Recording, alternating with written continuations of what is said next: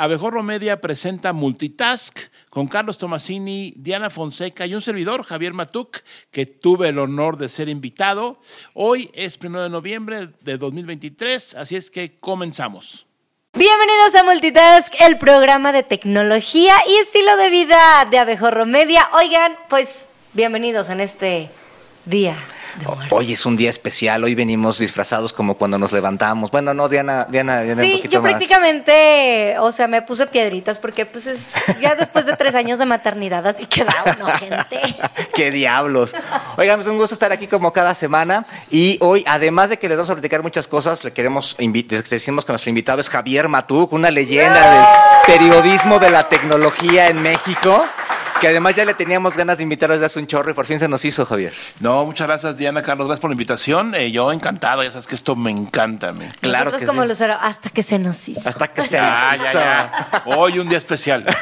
Y bueno, hoy les vamos a platicar eh, cómo heredar tu información digital cuando te mueras. No es porque pienses en la muerte, pero sí. Y honraremos la memoria de algunas tecnologías que ya colgaron los tenis. O los cables. O los cables. En este caso. Oigan, también les vamos a platicar qué está haciendo Estados Unidos para regular la inteligencia artificial y recordamos la relación que tuvo con la tecnología también el actor Matthew Perry, que desafortunadamente, pues bueno, falleció este fin de semana. No. Además, en el unboxing les mostraremos la Asus ZenBook S13 OLED, que es una maravilla y se la vamos a platicar. Y los filtros que tiene Snapchat para celebrar el Día de Muertos. Todo esto y más en Multitask.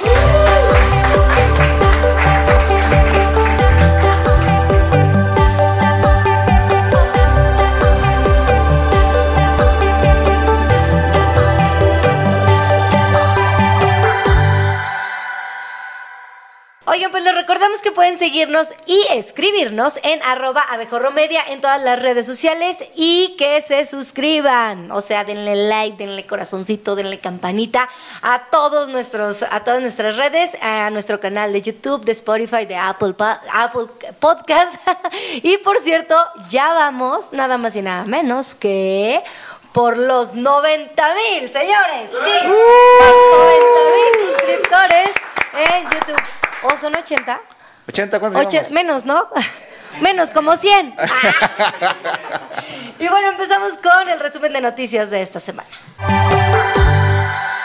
Ante los riesgos que plantea la inteligencia artificial y su aplicación en todos los sectores de la sociedad, el presidente de Estados Unidos, Joe Biden, firmó este lunes una orden ejecutiva para controlar el desarrollo de esta tecnología que puede afectar a la seguridad económica nacional. En la Casa Blanca, Biden declaró que la inteligencia artificial es la tecnología más trascendental de la historia reciente y que tiene aplicaciones en todos los campos de la ciencia, la economía y la sociedad, pero que también presenta muchos riesgos, motivo por el cual debe ser regulada. Los departamentos de energía y del interior de Estados Unidos vigilarán la- las em, posibles amenazas de la inteligencia artificial sobre infraestructuras críticas y los riesgos que pueda superar en, el- en los campos químico, biológico, radiológico, nuclear o de ciberseguridad. Así, Estados Unidos es el primer país en entrarle por completo a la regulación de la inteligencia artificial. Oigan, y el sábado pues nos enteramos que el actor Matthew Perry, que pues saltó a la fama en los noventas por interpretar a Chandler de Friends, fue encontrado muerto en su casa. Todavía, eh, bueno, tenía 54 años y todavía hay demasiadas dudas sobre la causa de muerte. Esta icónica serie se estrenó el 22 de septiembre de 1994 y ustedes van a decir, bueno, ¿y a mí qué? ¿Qué tienen que ver los espectáculos? Pues bueno, eh, esta serie que sigue hasta el día de hoy muy, muy, muy vigente, este, pues bueno, eh, ya que el año pasado, el, de acuerdo con la consultora Nielsen, Friends tuvo 14.500 millones de reproducciones en plataformas.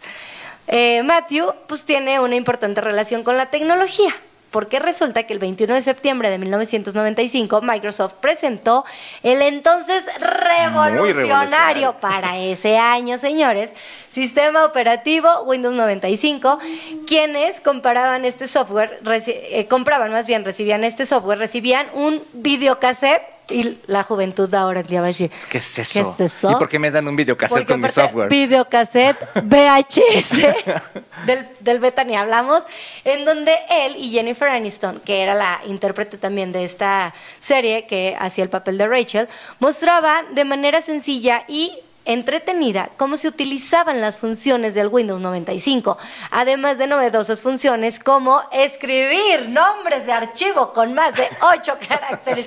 Es que se los digo así porque en ese entonces era como, wow. Y bueno, esta videoguía fue todo un éxito publicitario de la época, gracias a la presencia de Chandler y de Rachel, que ahora forman parte de las curiosidades publicitarias de tecnología noventera. ¿Tú te acuerdas cuando Uy. salió Windows 95? No, no me acuerdo, yo estuve ahí. Ah, Yo estuve ahí. ¿Tú lo lanzaste? No, pero estuve ahí, era un evento en Redmond, ahí en Seattle. En Seattle, en, la- en el, en los headquarters de, de Microsoft. Ajá, y entonces eh, usaban el eslogan de Start Me Up Ajá. de la Ah, canción claro, de la Rolling rola. Stones. Claro. Y era un evento grande, era un tipo feria, eh, y el todo el, el chisme era van a tocar los Stones, güey. ¿Cómo van a tocar? Sí, vienen los Stones, ahorita van a salir. Y nosotros, pero ¿cómo sea? Y no. Es cuando Bill Gates sale bailando. Sí. Ah, era una, sí. una escena icónica de la con. Steve Ballmer. Con- ajá, eh, ajá. En fin, es, es- muy, muy bueno. Hay que ver ese, ese episodio. Hay que Pero ver. bueno, ¿Y te acuerdas de este video de.? no, ¿No? no, ni del videocassette, eso sí no me tocó. Ah. El Windows 95 sí, eh, fue la presentación normal, luego hubo una como tipo kermés, Ajá. muy grande ahí en los jardines de su corporativo, y era novedoso el 95. Ya era así enorme que te tenías que mover en carro de. no, campus, no, no, el campus de Microsoft en aquella época era Era chiquito. eh, mediano, o sea, podías caminarlo. Hoy ya no se puede. Sí, no, hay- me acuerdo, digo, yo fui hace muchos años, había autos eléctricos con dulces y era así súper, súper pro, ¿no? Yo acabo de estar, me invitaron después de mucho tiempo y es una ciudad, o sea, es muy, muy grande. Wow. Ah, pues Oye, ahí. ¿y te acuerdas cómo fue la invitación y así? ¿O Como- ya no, te- ¿cómo todavía fue te la mandaban por, inter, por, por mail, ¿no? En- me acuerdo perfecto del evento, que estaba yo ahí sentadito esperando a, a ver qué pasaba. Ah. Eh, y lo demás no me acuerdo. O sea, la invitación no, el videocassette, por supuesto, no, no me tocó. Aparte, yo de Friends no sé nada, más No que sabes son nada. cuatro tipos que están ahí. De hecho, Sí, bueno, yo son tengo- seis, entonces yo nos tengo- queda claro que... Yo tengo una anécdota con, con Friends y con, y con Matuk. qué? Yo cuando estaba en la universidad, yo iba en la tarde en la universidad, entonces llegaba a mi casa como a las diez y media de la noche, este, cenaba y ya me tiraba un ratito a ver tele. Y primero estaba Friends, que, que pasaban los capítulos de, de Friends que eran más o menos nuevos, iban como, pe- como pegaditos a lo que pasaban en Estados Unidos. Y luego empezaba un noticiero que se llamaba Punto por Punto, Ah, donde claro. el ingeniero Javier Matuk era el que invitaban a, a hablar de cosas de tecnología. El experto en Era el experto en tecnología. tecnología. Entonces me acuerdo que hablaban de, de este, de, oh, métete a esta página. Para esta página es http dos puntos diagonal diagonal y te daban así Sí. 14 metros de caracteres. Para que no la fueras a regar, Para- porque que supieras exactamente cómo tenías que entrar Exacto. a las páginas. Entonces yo me acuerdo Ay, a las once y media de la noche viendo a Javier Matuk en punto ¿Hay por punto. tiempo para anécdotas? Sí, sí, sí. Cuando era Ramón Fregoso Era Manuel Fregoso. y Jesús Díaz, creo, Ajá. Dos, Y- ch- dos, lo- dos chavos promesas del periodismo de, Sí, de aquel sí, entonces. sí, sí, y, y me invitaban, me invitaron un par de veces. Y entonces le decía a Ramón, oye, hay que poner ahí en lo que sale, en- yo no sabía que era un súper, ¿no? Lo que sale, hay que ponerle tal, arroba, tal, una semana para hacer el arroba. Que no estaba, no estaba No en las máquinas, no salía en lo que ponían los, los, los eh, supers o los titulitos, como una semana. Decía, ¿Qué pasó? Es que no salió el tal, arroba, tal. Y me decían, sí, sí, lo estamos viendo. Y ya luego me enteré que no había el símbolo. Los dibujaron, ¿no? No que los metiste hicieron. en complicaciones. Sí, sí. Ya tiene rato. Bueno, seguimos con la información, de que están chidas esas, esas anécdotas. Bueno, una de las carreras del futuro que más se mencionan en diferentes estudios especializados, como los de LinkedIn, por ejemplo, es la ingeniería de datos, analista de datos o científico de datos. Todos hacen más o menos lo mismo, entonces todos se encargan del Big Data, que le llaman. En general, estas profesiones se encargan del almacenaje y procesamiento de datos obtenidos por las operaciones de una empresa, analizando cada departamento y estableciendo estrategias en función de los datos eh, recogidos. En ingresos, quienes se encargan de estas funciones en el futuro, quienes se encargan de estas funciones en el futuro, podrían ganar alrededor de un millón de pesos brutos al año, por lo que se considera que es una de las carreras mejor pagadas. Pero hoy ya se trabaja con el análisis de datos en diversas áreas. Un ejemplo que pudimos ver el, el pasado, el pasado- la pasada semana, semana pasada, es lo que hace la empresa de mensajería DHL, que es la encargada de mover toda la logística que se usa en la Fórmula 1. En Abejorro Media tuvimos la oportunidad de asistir ahí al autódromo. Fue lo único que hicimos, fuimos al autódromo a hablar con la gente de DHL este, un día antes del, Gran Premio. Y bueno, le, tuvimos la oportunidad de preguntarles a los encargados de DHL cómo le hacen para garantizar la seguridad de todo el, de todo el preciado equipo que mueven por los peligrosos caminos de México, en donde todos los días escuchamos noticias sobre asaltos al transporte de mercancías, etcétera. Esto es lo que contestaron y, y que tiene que ver con los datos que recogen de su actividad diaria. Gracias. Carlos Tomasini, Alejo Media. En México eh, tenemos hoy en día, vivimos hoy en día un problema de seguridad en el transporte, en las carreteras, en los caminos. Eh, ¿Cómo resuelven eso en la logística en DHL? Eh, bueno, la parte de Motorsport también trabaja con todas las, operaciones de DHL locales. O sea, tenemos presencia en 220 países. En el caso de México, eh, eh, también proveemos y, pasamos información sobre los temas de seguridad porque tenemos clarísimo qué está sucediendo en México, cuáles son las rutas más eh, específicas, cuáles son los puntos en los cuales se tienen que parar los transportistas. O sea, tenemos bastante inteligencia alrededor de seguridad. ¿no? Es algo que también está en lo más alto del foco de, de H a nivel mundial todos los temas de seguridad y sin duda es una de las cosas que también localmente a veces proveemos información de exactamente qué está sucediendo, dónde o qué hay que evitar ¿no? y cuáles son los puntos que, tenemos que asegurar en, envíos de este tipo. Y sobre todo la colaboración con el gobierno de la Ciudad de México y el gobierno este, eh, federal creo que es parte crucial y también la buena relación que se puede tener entre eh, las empresas. Muy interesante. Ah, interesante. Oye, ah, se me olvidó, antes que pasemos a lo siguiente, traje aquí para mi calaverita entonces, para que me pongan acá, este, además de, un videojuego, entonces aquí ya me pasaron los primeros. Entonces, si gustan pasar aquí a dar calaverita, pues aquí lo, aquí lo dejamos, ¿no? Aquí nuestro Plantas contra Zombies. Se vale cualquier tipo de... Pues todo tipo, todo tipo. Mira, ahí está, mira. Eso, chirrión. Cuando era niño, ¿tampoco no te gustaba que te dieran de calaverita dinero y no... Dulces, dinero. O hacemos tiradero. Dulces, dinero. Bueno. Oye, pero es que ahora ya se pide como desde el 28 de octubre, ¿no? No, ya. O la ofrenda. La, ofrenda aquí las banderitas del 15 de septiembre y ponen la ofrenda, ¿no? Claro. Y, ahorita saliendo de aquí nos vamos a poner la escarola de, Navidad. Ustedes es lo que no saben. Oigan, hasta aquí nuestro resumen de noticias. Vamos con los temas de la semana. Oigan, pues, ¿ustedes qué van a hacer con su información digital cuando se mueran? Yo me voy a llevar el celular a la tumba. Eh, ¿Sabes a dónde se van tus datos cuando mueres? Tu información bancaria, tus cuentas de redes sociales, tus fotos, ¿se van contigo? ¿En tu memoria? pues bueno, la empresa que hace Kaspersky compartió tres consejos para cuidar la seguridad y privacidad de los usuarios, incluso después de su muerte. Pues ya el matrimonio ya no te lo van a poder salvar, ¿verdad? Número uno, incluye en tu testamento los activos digitales. No olvides designar a la persona que heredará tu información y cuentas digitales especificando cómo podrán acceder a ellas, ubicación, si necesitan ciertas credenciales, y detalles sobre la información almacenada, formato, nombres, tipo, así como los que lo que quieres que se haga con estos datos. Oigan, a mí se me olvida la contraseña cada que... ¿Y no la vas a heredar?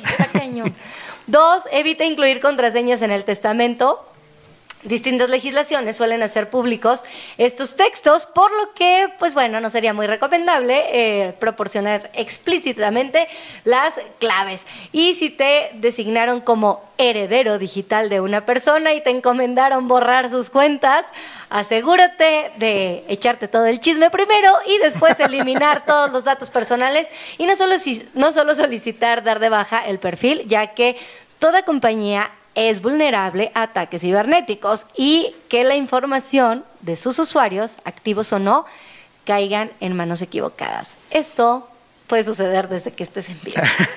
Está cañón. La, gente, la gente yo creo que no tiene en cuenta esto, ¿no? No dimensionamos todavía esto, la cantidad de información que queda. Acabo de tener una conversación de este tema y concluí yo, ¿sí? que lo importante es lo del banco. Claro. Pero tus redes sociales y ese rollo. ¿Qué me importa?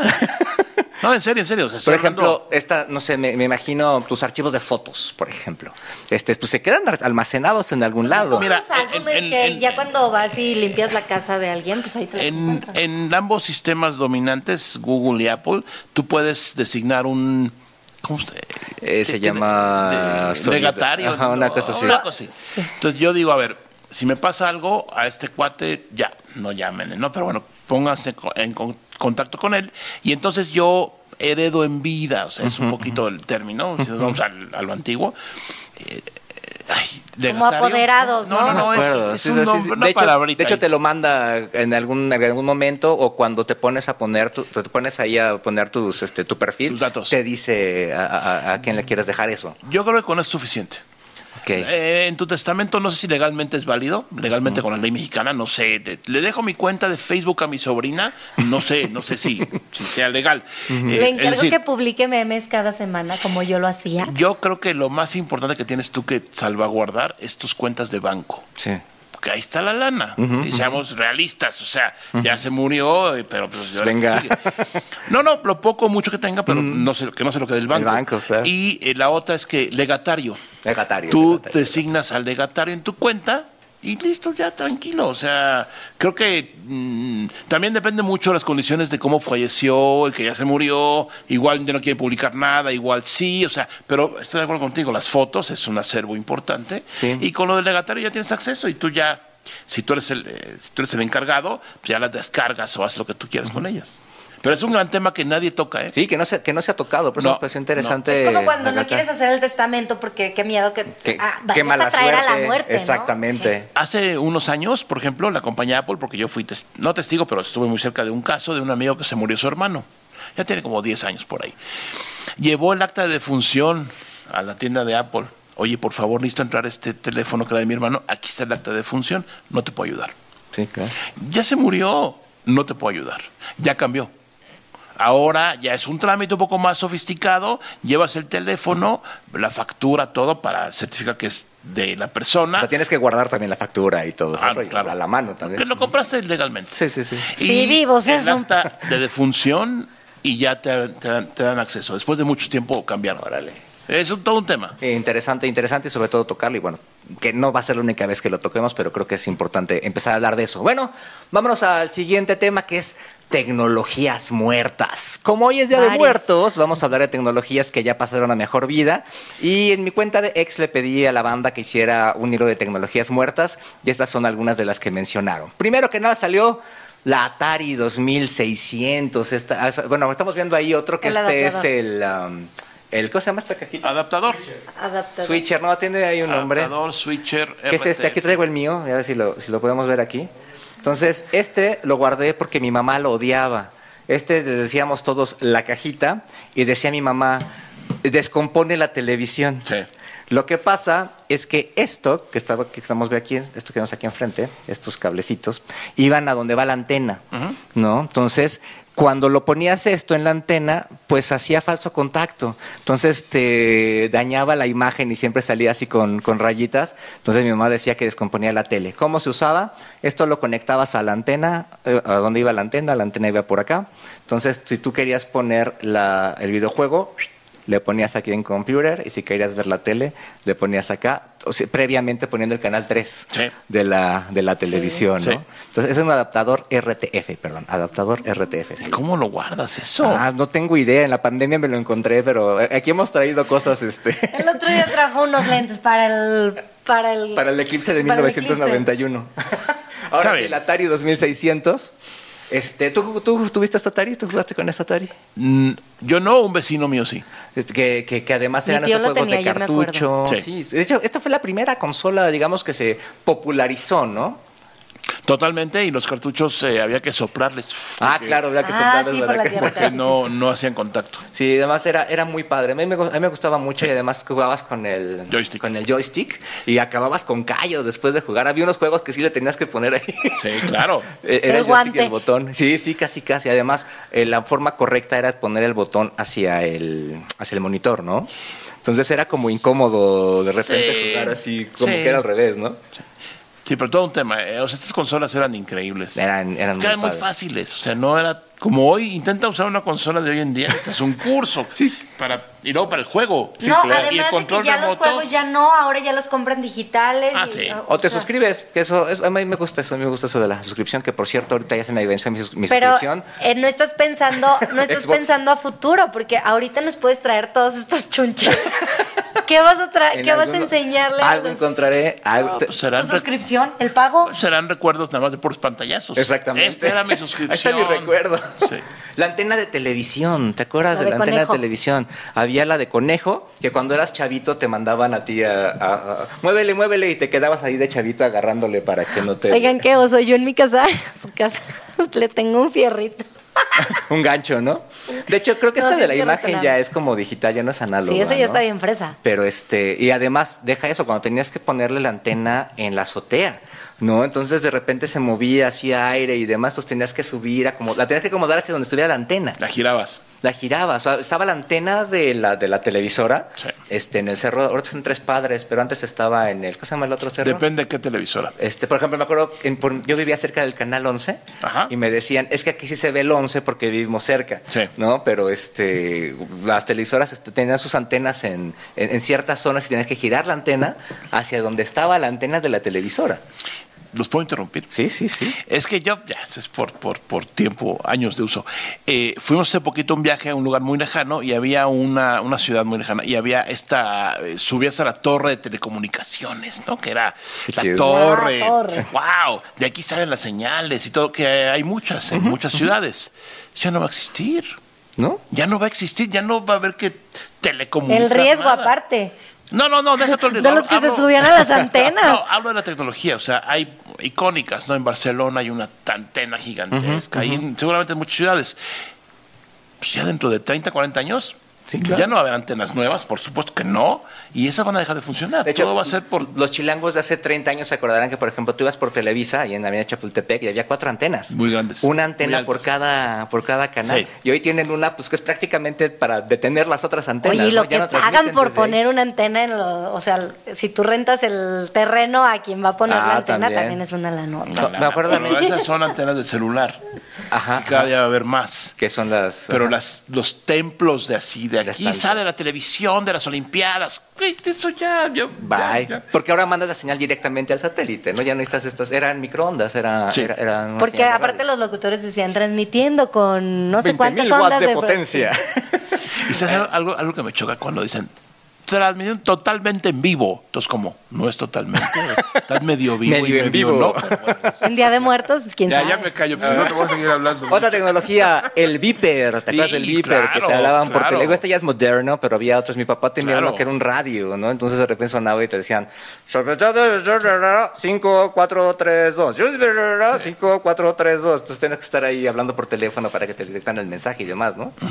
Entonces este, este, pues tú hablabas por teléfono en una central. Ese la Le- neta nunca le entendí. O sea, nunca hubo en mi casa y no. no, no, le dictabas a alguien del mensaje y es, ella, esa persona se lo escribía y se lo mandaba, ¿no? Entonces era así muy chistoso porque llegabas y leías, ah, Y la maldito desgraciado, ya no vengas a la casa, ¿no? Era como ¿Eso te telégrafo personal.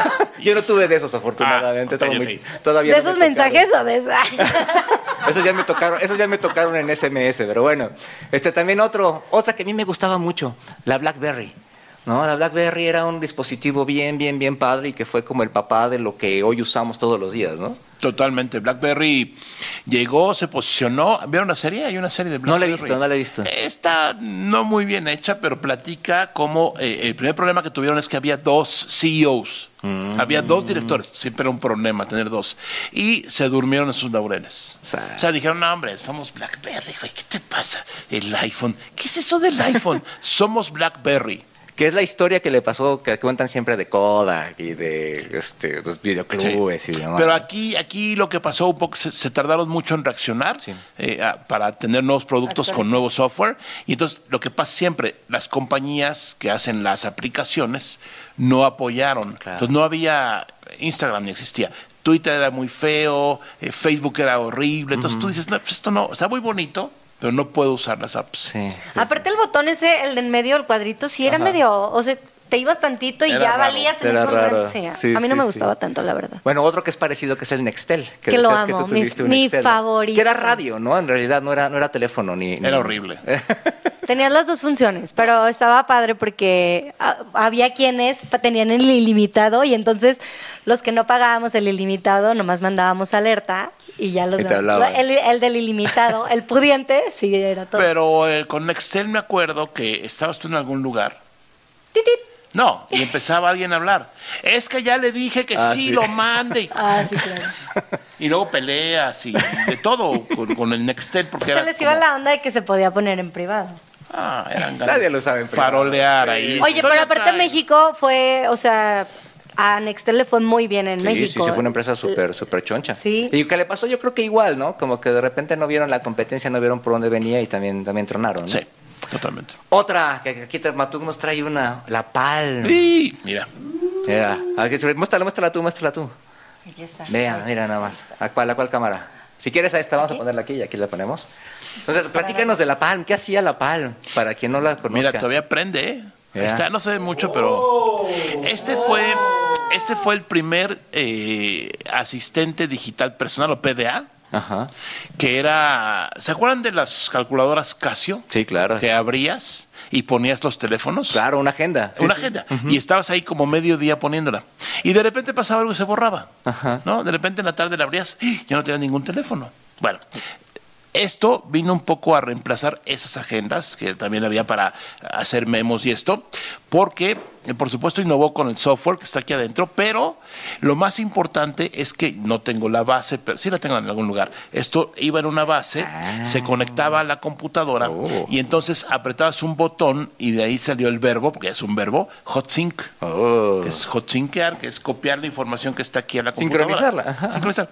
Entonces, eh, ese fue el gran cambio, que no importaba tanto el dispositivo, sino tu información. Entonces tú aquí ponías, hacías, llegabas a tu compu a alguna hora del día, le apretabas y toda la info que estaba aquí estaba en la computadora. ¿Para qué servía esto? Agenda, tomar notas, muy rudimentario, eh, tenía aplicaciones, puedes hacer algunos jueguitos y básicamente... Y que se usaba con la plumilla. Sí, favor. que vamos, a mostrar aquí la, la plumilla.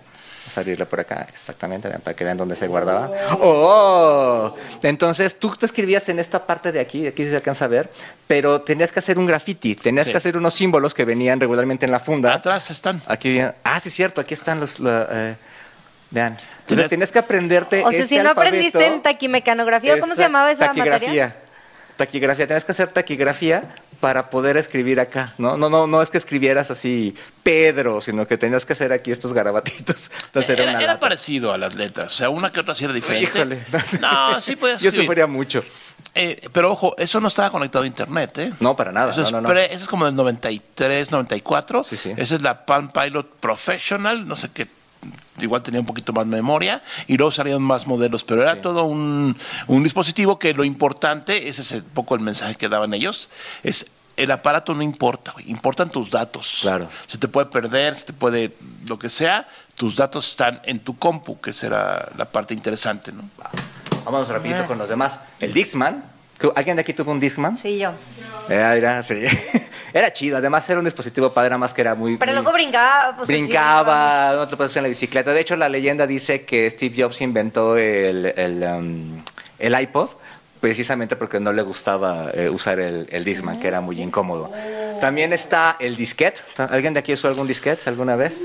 Me han platicado. Han platicado. Mi ¿Cuántas tesis estaba en una tareas cosa de entregamos estas, ahí? claro. ¿Qué- qué-. ¿Cómo eran los tamaños? Siempre me hago bolas. 8 pulgadas, 5 un cuarto, 3 y medio. Eso. Regularmente el 3 y media fue el último, ¿no? Sí. Sí. Entonces, este, y además tenía más capacidad. No, y aparte podías dejarlo aquí y podías ponerle, por ejemplo, una taza y no le pasaba nada. El otro se, se doblaba. Pero tenía esta puertita que Ah, sí, claro, abría y protegía la parte magnética. Exactamente, para no borrarlo. Sí. Era, era interesante.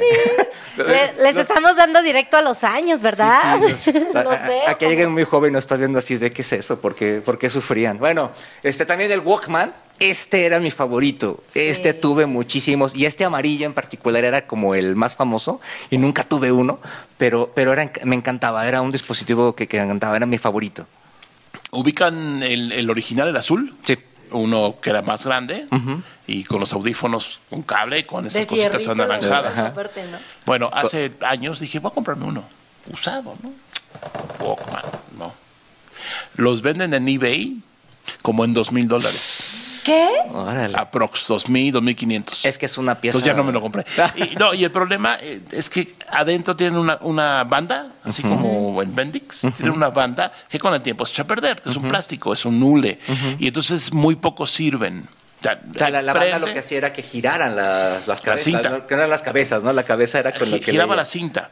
Entonces, eh, eh, puedes entrar a eBay y poner Walkman original y sale ahí y hasta video, ¿no? Este sí funciona, ya le cambié la banda, te lo puedes llevar. Ah. Algún día me lo voy a comprar. Eso, es que sí, es, es una cosa súper chida. O si alguien quiere quedar muy bien con... Ah, o si alguien quiere quedar No bien sé, con el ingeniero, no se sé, ¿Cuándo es tu cumpleaños? Ya acaba de pasar, pero no importa. No importa, para Navidad. Te feliz no cumpleaños. Exactamente. Hasta fin de año aguanta. Otra que no es tan vieja, pero ya no se usa es el DVD. ¿No? El o sea, de repente entró el Blu-ray y demás. Este, también el VHS y el Betamax. ¿Te acuerdas de los, del VHS y el Betamax? Así nos entretenían luego en los carros. Este es el VHS. Sí. Entonces, vean, era una cinta. ¿Cómo se abría? Acá. Te- ¿no? Entonces, vean, sí, lo voy a hacer aquí. En la regresa... por No.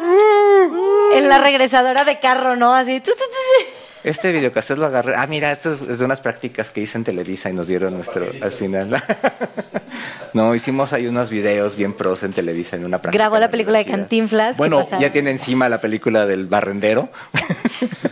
De este, y este es el VHS, pero el primero que se popularizó en México fue el Betamax, porque cuenta la leyenda que eh, en Estados Unidos llegó los Betamax directamente de Japón y nadie las quería porque todos tenían VHS y nos las echaron para acá, ¿no? Entonces muchos, la primera videocasetera que tuvimos en casa era el formato Betamax que era más cortito, ¿no? Y, y casa que se respetaba tenía los dos Los formatos. dos, sí, sí. las dos videocasteras. Pero ¿sabes cuál es- el, flore- el florecimiento mucho de, de este formato? Sí, claro. ¿Por qué? A ver, porque No eso sé, cuenta, tanto- cuenta.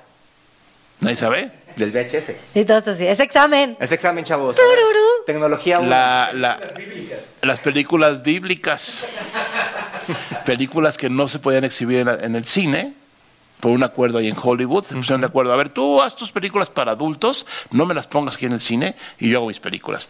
La industria de contenido para adultos dijo, esto, güey, Claro. tiene el anonimato que se necesita. Tú La lo compras, lo pones cuando quieras y eso fue parte de por lo cual se usó mucho el videocassette. Claro. Porque a ver, ¿quién grababa un programa? Oye, mi papá sí me grababa a mí, no digas. Yo también tenía grabados mis programas cuando no... La dejabas programada la video para ver, por ejemplo, el partido. O, o- o me acuerdo, un- un- alguna vez en un verano vi una telenovela, que era quinceañera, una de esas. Y este, y pues ya entré a clases y no la podía dej- no podía ¿Y si ver el. Y la, dejaba yo- yo programada para, para grabar. Cada quien. Oye, una cosa que no pusimos, pero también me encontré es esto. Ah, yo ya hacía cartas. El cassette, ¿no? Pero este, este está chido porque está cerrado y hasta tiene precio, mira. 12 pesos en Sanborns. No sé de qué año sea este, no debe ser tan viejo. tiene un rato, No debe ser ¿no? tan viejo, debe tener como 20 años. Sí. ¿no? Los cassettes eran. y además este es pro porque es de 90 minutos. Claro. Regularmente eran de 60 minutos, Sí. había de 45, había de Sí. 90 y había unos de 120. Sí. 120. Y Sí. los de colores, así, unos que traían cuadritos. No, y, y luego me con mi papá unos que tenían de, este, eran de zafiro, no sé de qué De material. metal, ¿no? De metal. Que tenían metal que- adentro Que, se veían y- más chidos. Pues la neta, tú lo grababas en una grabadora normal y no Sí. Le metías nada, ¿no? Entonces, bueno, este es el cassette también. Muy padres. ¿Qué otra tenemos La ahí? mejor época, los Una, cassettes. la regresadora. La ¿no? de carro. La de carro, además, esta es de un Ferrari, porque además contaba, o sea, tú tenías, por ejemplo, cuando rentabas una película la tenías que entregar regresada, ¿no? O cuando terminabas de ver una película la regresabas. Entonces decían que si tú la regresabas en la videocasetera, se gastaban las cabezas, ¿no? Nunca entendí eso. Pero, Yo creo que el 50% de la gente no entiende qué es regresar. Exacto. A ver, explícanos. Bueno, la Rebobinar. rebobinaban. Es que. Mira, ahí está la cinta. es que si sí, tú también. pones si tú pones esto en un videocassette eh, pues aquí está la cinta y va pasando al otro lado no va dando vuelta aquí está digamos toda la película y va pasando para acá no despacito cuando acabas de ver tu película lo que tú quieras pues toda la cinta está acá si quieres volver a verla hay que regresarla Ajá. en la regresadora Entonces la metías en este dispositivo, que era la famosa regresadora de carro. Además había de diferentes tipos. Por eso cuando vean el- la imagen del cassette y una pluma, Ah, también de eso sabe. se trata, porque aquí tiene igual como unos Un hoyito. Unos hoyitos. Y la entonces regresabas así. Con la pluma le haces así. Claro. y Para- regresas. Tiene que ser pluma Vic. Tiene que ser una pluma Vic porque es cuadradita. entonces, Ajá, y ah. atora y entonces. Otra, el Laserdisc. Es una cosa que duró muy poco, pero fue el primer dispositivo que sostenía video, que, podía contener video, ¿no? Esa Entonces película era mi favorita. Era no como un tamaño de LP. Este, y un dispositivo bastante grandecito y lo metías y cabía toda la película, ¿no? Ay, eso No yo necesariamente. nunca lo vi. Ah, no. Luego eran dos discos. Eran dos discos. Mira, ahí sí me compré uno. Ah, ándale. Usado, ¿Qué ahí fue? alguien me lo vendió, pues no sé, en el... Esa es ochentera, ¿eh? Esto- No, pero yo lo compré después, usado. O sea, dije, a ver, quiero tener un Laserdisc para vivir la experiencia. Era una cosa muy grande, los discos eran pesados y según yo no cabía toda la película. O sea, creo que tenías que voltearlo o algo. Ah, lo volteabas, claro. Sí, es cierto, sí, cierto. Y hacía sí, un cierto. ruideral porque hacía iba muy rápido y la, se veía pues más o menos igual. O sea, porque las teles eran las mismas. Claro, era una televisión análoga. Sin nada de que 4K, no, no, no, no, no. Era una tele y, y era más como el gusto. Lo que pasa es que no se desgastaba. Claro. Esto lo podía. Este- un- este al como final- Es una cinta, claro. Se rompía. eh, se, se desgastaba. Y un disco láser lo podías poner un millón de veces, como los DVDs. Claro, claro. Bueno, otra, el iPod. Sí. Que no trajimos nuestro iPod porque estaba roto, pero ese era, ese, ese digamos que es el papá del, del iPhone. Pero, pues, ¿cuánta música te, ca- le cabía al primero? No le cabía nada al Creo primero. 100 canciones. O, Sí, una cosa mil canciones, no me acuerdo. No me- Que creo que mil, bájale creo de que mil Lares canciones. todos los virus. Pero, pero bueno, este, el primer dispositivo que tuvo música, el primer dispositivo para reproducir música digital fue este y además revolucionó toda la industria este, musical, ¿no? Porque, pues bueno, todas las disqueras y demás tuvieron que meterse a, a- a lo digital y pues bueno, fue toda esta revolución, ¿no? Que incluso artistas como eh, Metallica no le querían entrar y demás, Ah, ¿no? Metallica. Eh, eh, eh, ahorita hablábamos de Steve Jobs y de su vida. Él estuvo necio durante muchos meses, tal vez un par de años, dándole lata a las disqueras. O sea, quiero comprarte canciones, no discos. Y la disquera era, güey, yo vendo discos, yo no vendo canciones. Dale duro, dale como era Jobs, dale, dale, hasta que los convenció. Sí, a 90 Porque- centavos además los, los vendían, Sí. 99 centavos. Sí, porque antes tú no puedes comprar una canción. ¿No? Era el disco. Comprabas el disco completo. Y era el negocio para las disqueras. Bueno, pues eh, Jobs logró esto para su producto iPod. Hubo otros antes, eh, hubo unos reproductores antes, ahí mm, De. Sony y demás, ¿no? Del Río. Yo sí, tengo sí. guardado ese, lo había traído. este, bueno, en fin, eh, lo que hizo Jobs fue revolucionar la industria eh, de la distribución de música. Pues comprabas canción por canción. Y cuando Claro. salió era, "¡Ah! nada más compré la pura canción. Compré, ¿eh?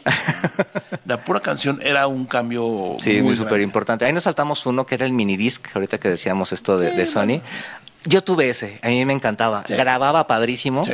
Este, y pues al fin y al cabo era un disco, ¿no? Con, con una Y- capacidad limitada. y digital. Digital. O sea, no- Y se oía, a mí me gustaba cómo se oía, porque a las primeras digitales yo siento que no se oían tan chidos, digo, pero mi idea, creo que se, creo que se oían igual. Pero este, me gustaba mucho y además podías grabar.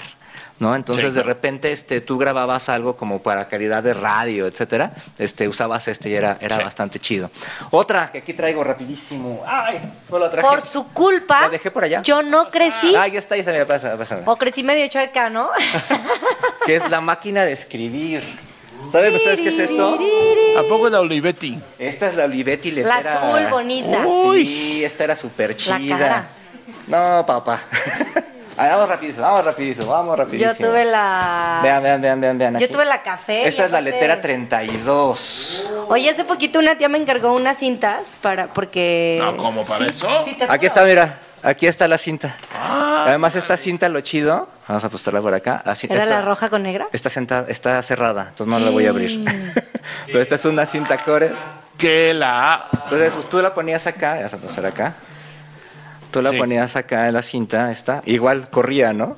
Entonces Claro. ve que ya se le cayó esto, pero igual de repente la regresabas y todo. y Oigan, tenía a ver, colores. chavos, entiendan que tuvimos clase de mecanografía y esto lo teníamos que ir cargando. Esa- ahorita lo traía cargando mi hijo en el, en del, del Sí. estacionamiento para que dice, ay, esto pesa y me está lastimando la mano. Y, Uy. y uno clase dos veces a la semana. Exactamente.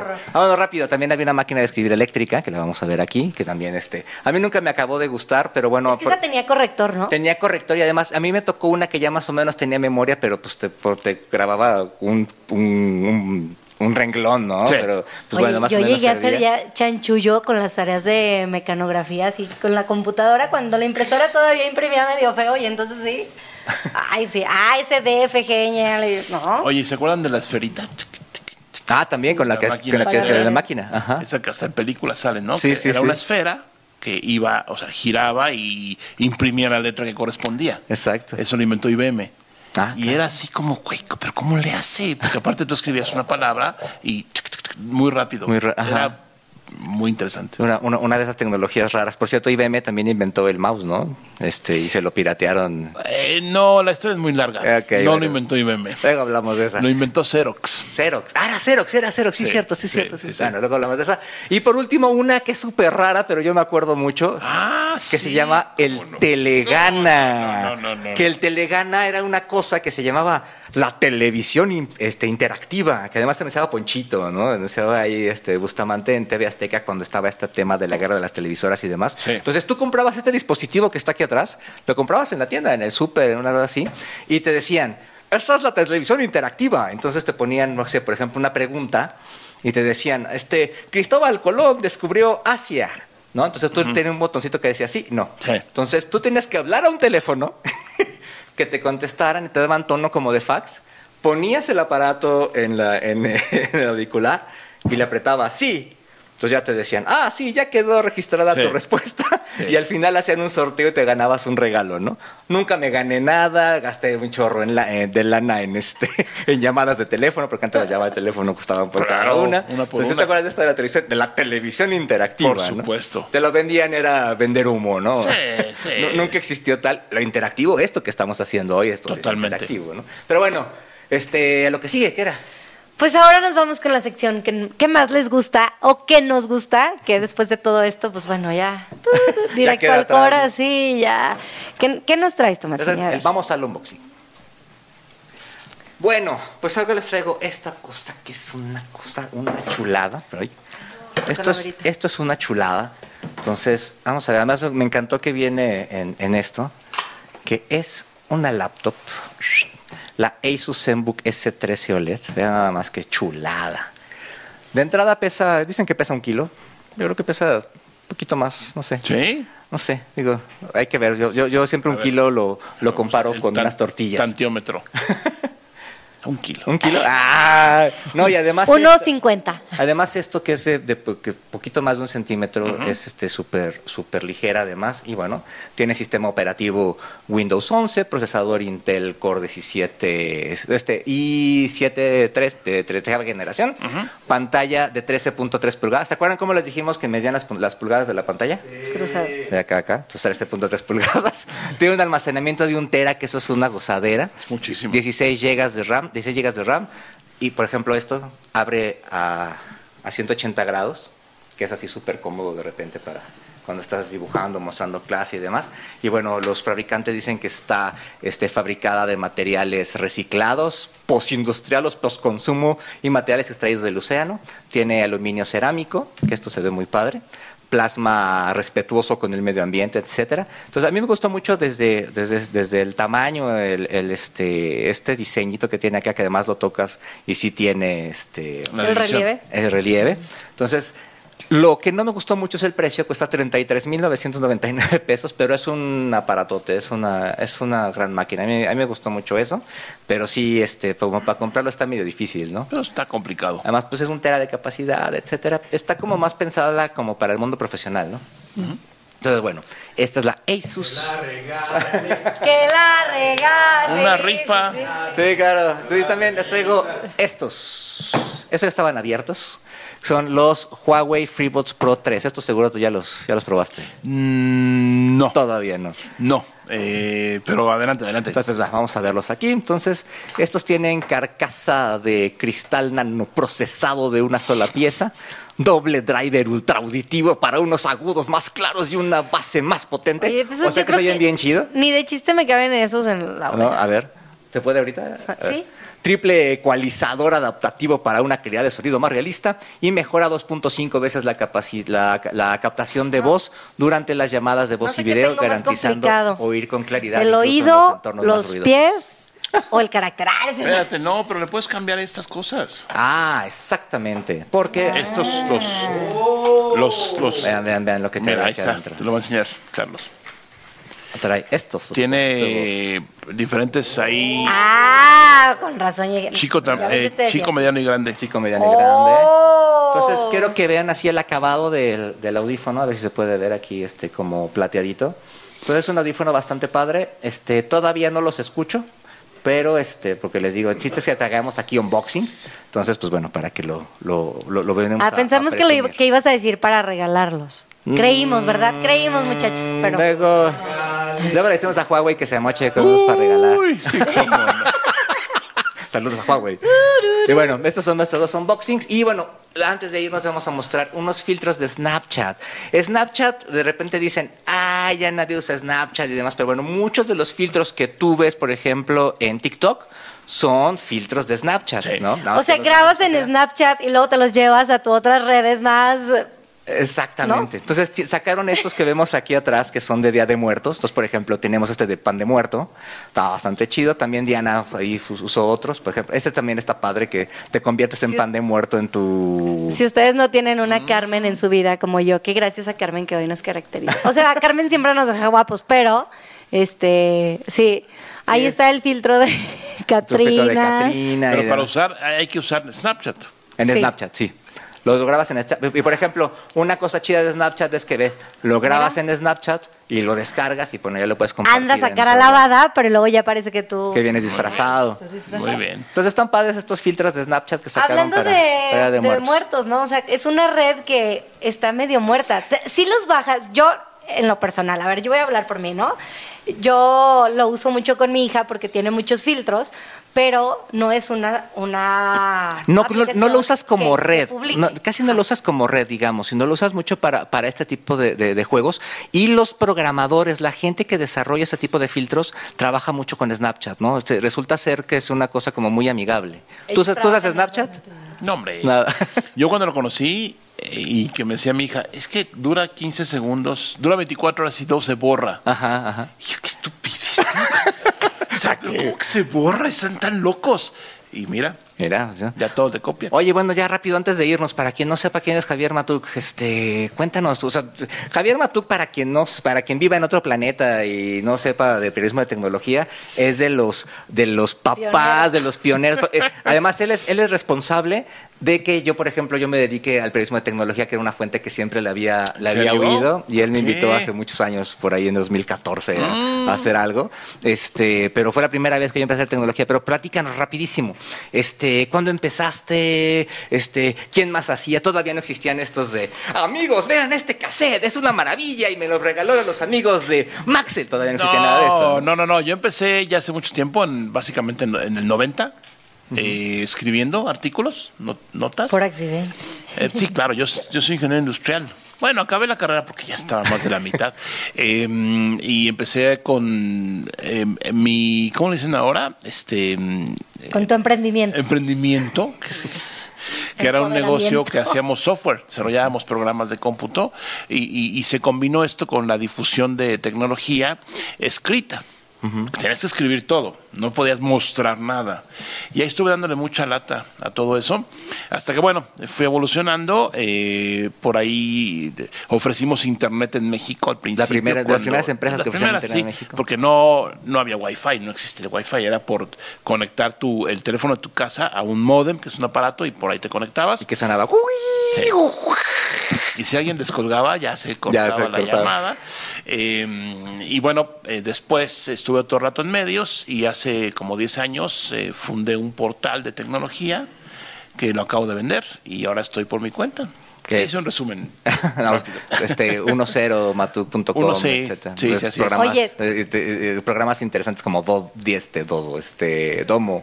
Domo ¿no? fue un programa de radio que me invitó Ricardo Zamora, un colega pues, eh, que se dedicó siempre al radio, ahora ya no. Eh, Es de y- los más chonchos de Google, por cierto. Sí, ahora ya es jefe Ya de es Google. jefazo, ya es Eh, pero muy te- interesante porque era un programa en el 2002-2003 donde no se hablaba mucho de tecnología y tuvimos la suerte de tener un horario prime en una estación prime porque no había contenido. Entonces, a ver, esto, ponte a hablar de tecnología. Y muy bien, mu- muy padre esa experiencia. ¿Tu gadget favorito que siempre usas o que dirías a este? El celular. O sea, el celular, eh, yo estoy aquí desde que no había celulares. Bueno, sí había los muy grandes. em, y he visto cómo nos ha cambiado la vida. La vida literalmente en todos los sentidos, para bien y para mal. Creo que te pone a inventar que la bocina eh, es el celular. El celular que es lo que usas todos los días. ¿Cuál? El que tú quieras. El que te acomode, el que te alcance, que no te estés pagando tres años. El celular eh, es una pieza fundamental de la vida, no mía. Pero pues, todos eh, aquí tenemos por lo menos un celular y lo usamos para muchas cosas. Padrísimo. Pues muchísimas gracias. Un placer que estuvieras hoy aquí con nosotros. No, Andábamos encantado. correteando desde hace mucho. Entonces, Encantado, muchas gracias. Para, para, para que vean por qué lo queríamos tener aquí. Un aplauso al No, ingeniero. muchas- no. Y bueno, así llegamos al final de esta edición de Multitask. Recuerden seguirnos y escribirnos en arroba abejorro media en todas nuestras redes sociales y visitar abejorro.com y seguirnos en de Fonseca 10 y arroba Carlos Tomasini. Y también suscríbanse a los canales de Abejorro Media en YouTube, Spotify, Apple Podcasts, para que no se pierdan el, el Daily Diario, con mi Ale querida, El Bárbaros y Avaros, los hijos de la, de la guayaba, y Canal Pop, aquí en Multitask. Y bueno, nos vemos la próxima semana. Adiós.